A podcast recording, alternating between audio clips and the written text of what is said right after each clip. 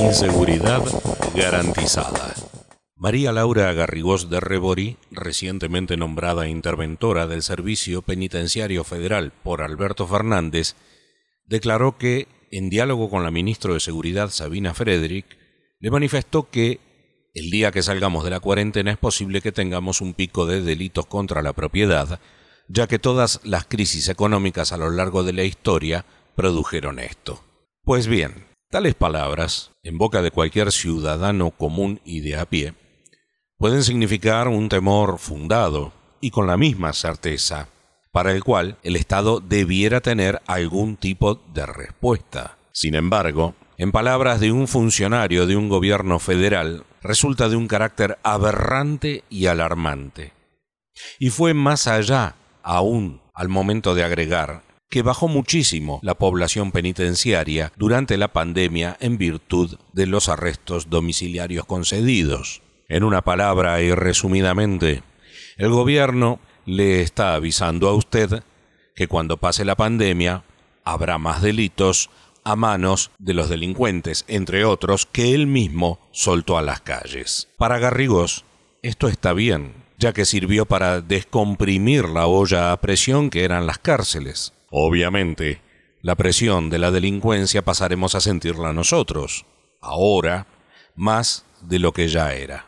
Pero espere, espere que hay más. Garrigós de Reborí dijo que la gente le tiene miedo a los presos. Dejan de ver que son personas, que los presos son parte de nosotros mismos. Cualquiera de nosotros podría estar en esa situación. No sé si sus palabras son más indignantes o vomitivas. ¿Cómo pretende que la gente no le tenga miedo a un delincuente? ¿Cómo pretende que la sociedad deje de ver como personas a quienes, sin ver como personas a sus semejantes, los matan a sangre fría o los violan. ¿Cómo sugiere acaso esta pretendida abogada ex juez que cualquiera de nosotros podría estar preso sin no antes decidir delinquir?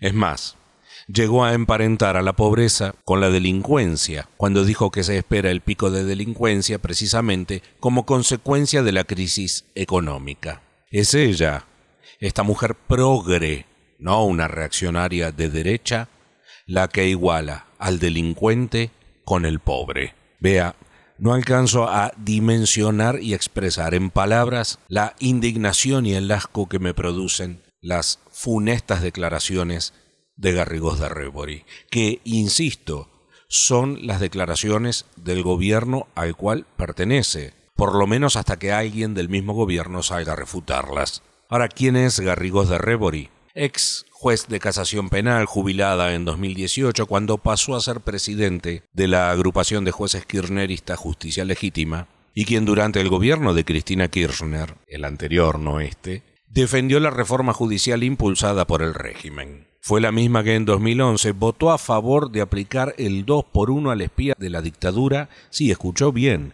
votó a favor de aplicar el 2 por 1 al espía de la dictadura Raúl Guglielminetti.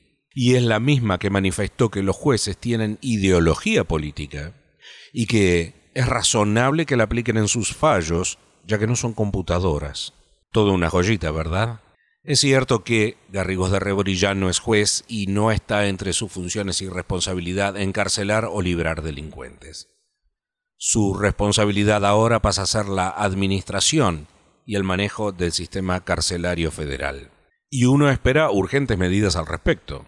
Sin embargo, sus propias palabras dijeron que lo primero que va a hacer desde su nueva función es garantizarle al juez Villena toda la información necesaria en la investigación de espionaje contra el gobierno de Macri. Sí, sí, usted escuchó recién, la misma ex juez que votó el 2 por 1 en la liberación de Google el Minetti, ex espía de la dictadura. Supongo entonces que, dicho esto, el escandaloso estado del sistema carcelario argentino, del cual ella es responsable, deberá esperar. También es cierto que Garrigos de Rebori no es quien deba salir a apresar delincuentes, por lo que si advierte se avecina un pico de delincuencia, traslade esa inquietud a quien corresponda. Y así dice lo hizo al hablar con Sabina Frederick al respecto. ¿Qué hará, en consecuencia, la ministra de Seguridad? Vaya uno a saber.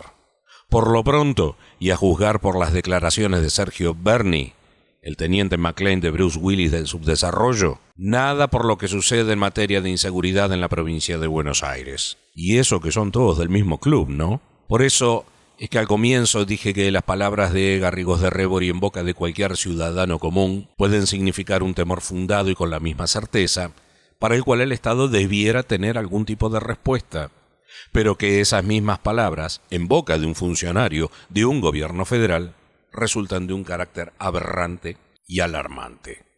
Si se viene un pico de delincuencia, como ella advierte, el gobierno, ¿qué va a hacer? ¿Qué plan está preparando? Porque en materia de pandemia del coronavirus podemos entender que es algo nuevo, que no se esperaba, que se va aprendiendo todos los días, que se instauró una cuarentena para preparar el sistema sanitario para evitar que el pico de contagios lo haga colapsar, que no se cuenta con herramientas como vacuna o tratamiento, pero, insisto, si se espera un pico de delincuencia, advertido por el propio gobierno, ¿qué es lo que se va a hacer? Porque la delincuencia, la inseguridad no son cosa nueva, ¿no?